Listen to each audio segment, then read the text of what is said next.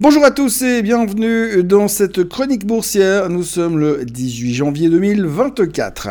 Après les chiffres économiques d'hier et les nouvelles déclarations de Dame Lagarde, il devient de plus en plus compliqué d'imaginer que les taux pourraient baisser en mars. On peut donc dire que le fantasme de la baisse des taux en mars pourrait bien rester un fantasme et que des fois c'est mieux comme ça. Toujours est-il que pour la première fois depuis un bon moment nous avons pu observer quelques velléités vendeuses un peu plus insistantes que d'habitude et puis même si les commentaires ultra bullish continuent de foisonner sur l'intelligence artificielle, la volatilité frisait les 15%, laissant supposer que le niveau de stress était en train de se modifier. Pour revenir sur la journée d'hier, il faut commencer par les chiffres économiques qui continuent de donner des signaux mitigés et pas faciles à inclure dans notre scénario de baisse des taux agendés pour le mois de mars. Tout d'abord, les ventes de détail sont sorties et il semblerait aux surprises, que le consommateur américain ait appliqué le concept du carpe diem durant les périodes des fêtes de Noël. Les gars se sont euh, pas posé de questions, hein. s'ils avaient de l'argent, ils l'ont claqué sans compter, et s'ils n'en avaient pas, c'est la carte de crédit qui a pris le relais. La consommation a donc cartonné durant le mois de décembre, et personne ne s'est trop pris la tête avec les taux appliqués sur les cartes de crédit. On verra ça l'année prochaine.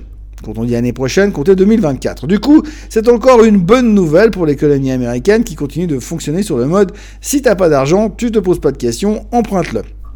Le gouvernement le fait déjà si bien et il n'y a pas de raison de se priver de faire pareil. Le problème, c'est que quand toute une nation consomme comme si de rien n'était et qu'il n'y avait comme s'il n'y avait pas le lendemain, ça finit toujours par peser sur la thématique de l'inflation.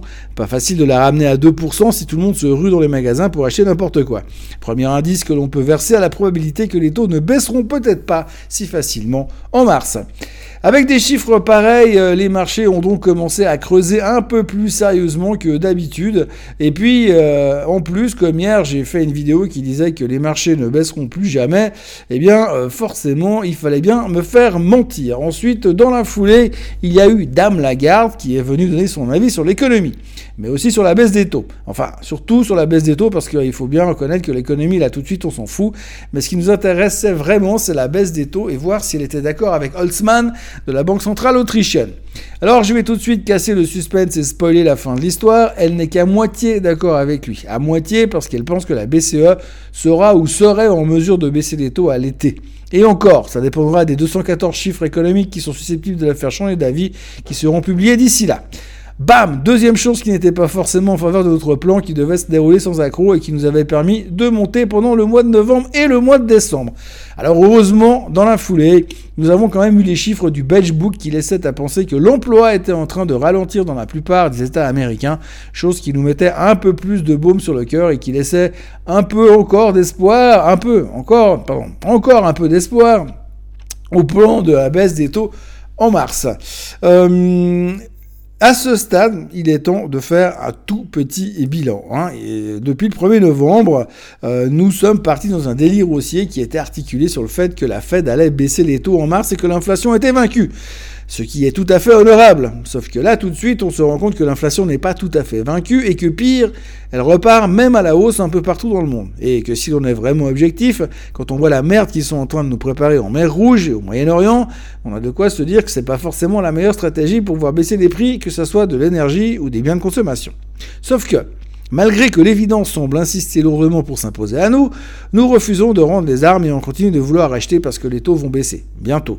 Reste simplement à que le bientôt ne devienne pas aussi élastique que l'adjectif transitoire qui avait été utilisé à l'époque pour qualifier l'inflation. Il y a quelques jours encore, euh, il y a quelques jours encore, nous avions enfin trouvé un équilibre entre performance de la tech et rendement du 10 ans. On se disait que quand le rendement était sous les 4%, on achetait la tech et lorsqu'il repassait au-dessus, on vendait la tech. Là, le 10 ans est à 4,10% et Nvidia est au plus haut de tous les temps. On voit que la confiance est bien, est encore bien présente et la seule chose qui semble enfin montrer quelques signes de faiblesse, c'est le fait que la volatilité prenne l'ascenseur. Commencerait-on à avoir un peu peur? Réponse dans les prochains épisodes de Wall Street et l'intelligence artificielle fabriquent un bull market. En conclusion, hier nous avons vécu une nouvelle séance de baisse, mais de façon homéopathique. Quand on voit la facilité avec laquelle nous sommes montés, basée sur nos fantasmes de voir les taux baisser en mars et au combien c'est difficile d'y renoncer, on se dit qu'il y a quand même une sacrée dépendance et qu'il va falloir frapper fort pour que ça réagisse à la baisse une fois pour toutes. Ce matin, la Chine continue d'en prendre plein les dents à cause du PIB d'hier qui a déçu tout le monde. Sauf le gouvernement qui se montrait tout content et satisfait, probablement pour sauver sa tête, et les indices locaux sont ce matin en plus bas depuis 5 ans. Pour le reste de l'Asie, le Japon et Hong Kong ne font rien, Hong Kong est en train de tester ses niveaux de support assez importants. Si ça ne tient pas là, il n'est pas exclu que cela puisse faire très très mal et que la Chine ronde la région à l'Angleterre, pour autant que ça soit encore sous garantie. L'Angleterre qui d'ailleurs se pose également des questions sur son inflation qui repart aussi à la hausse. Du côté du reste, nous avons le pétrole qui est à 72,89 et qui hésite entre donner un coup de main à l'inflation et donner euh, le coup de grâce. L'or est à 2010 et le Bitcoin est à 4000, 42 715 après le nouveau coup d'éclat de M. Jamie Dimon, patron de Jean-Pierre Morgan. En effet, M. Dimon a encore été sollicité sur le sujet du Bitcoin. Alors qu'on lui demandait ce qu'il pensait de l'arrivée de l'ETF Bitcoin, il a soupiré, levé les yeux au ciel, au ciel et imploré Dieu pour qu'on arrête de lui poser cette question. Il a insisté tout de même pour dire que le Bitcoin ne représentait aucune valeur et qu'il n'était là que pour bouger de l'argent et que si on lui demandait conseil, il dirait euh, de ne jamais... Euh, être impliqué euh, là-dedans, mais comme aux USA c'est un pays libre, à peu près, euh, les gens font encore ce qu'ils veulent. Et il a terminé en disant, s'il vous plaît, arrêtez de me parler de cette merde.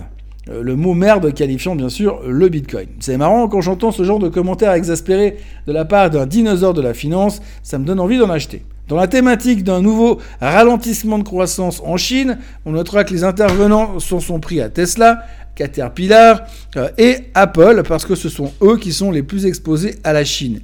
Bon, Tesla est aussi exposé au délire d'Elon Musk qui veut plus d'action dans la société. D'ailleurs, les conséquences de son tweet d'il y a 48 heures continuent de se faire ressentir. Certains analystes qui étaient méga boules sont en train de pédaler en arrière et se disent que les déclarations de Musk ne sont que du chantage, ni plus ni moins. Pas sûr que ce soit une bonne nouvelle pour l'année à venir. Apple euh, vend moins de montres en Chine et on est toujours, euh, et ont toujours des problèmes avec la patente pour certains sensors de leurs Apple Watch. Ça continue dans les mauvaises nouvelles. Et puis on notera que si la Chine ralentit, elle continue tout de même de faire du mal, puisqu'hier Meyer Burger a annoncé que vu la chute des prix dans le secteur des panneaux solaires, ils envisageaient de fermer leur usine à Freiberg en Allemagne. Le titre a perdu 46% au pire moment de la séance d'hier, mais finissait en baisse de seulement 31%. Il faudra aussi retenir que l'UBS estime que la folie de l'intelligence artificielle pourrait faire monter les actions jusqu'à la fin de la décennie. Ce n'est pas une bulle, c'est une péninsule. J'adore les prévisions à 6 ans des banques qui ne sont pas foutues de nous dire ce qui va se passer la semaine prochaine. En dehors du fait que Jamie Dimon pense que le Bitcoin c'est de la merde, il s'est encore une fois montré très prudent sur l'économie pour ces deux prochaines années, que ce soit sur la géopolitique, sur les taux, l'inflation ou la Fed.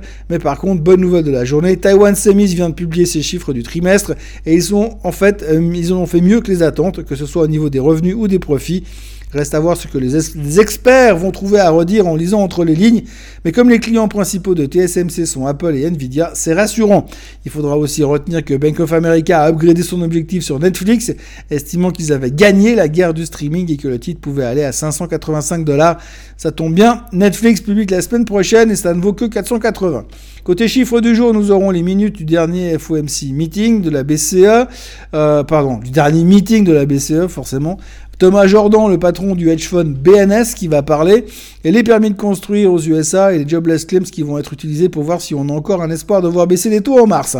Et puis il y aura aussi Bostich qui va parler. Je rappelle que Bostich est un membre de la Fed qui a déclaré il y a une semaine qu'il envisage deux baisses de taux en 2024 et rien avant l'été. Je dis ça, je dis rien. Pour le moment, les futurs sont inchangés, la volatilité est en hausse et on est, accroché à la paroi de la guerre face nord en, en hiver et nous sommes à la recherche du prochain point d'ancrage pour aller plus haut, mais on n'a plus de Python.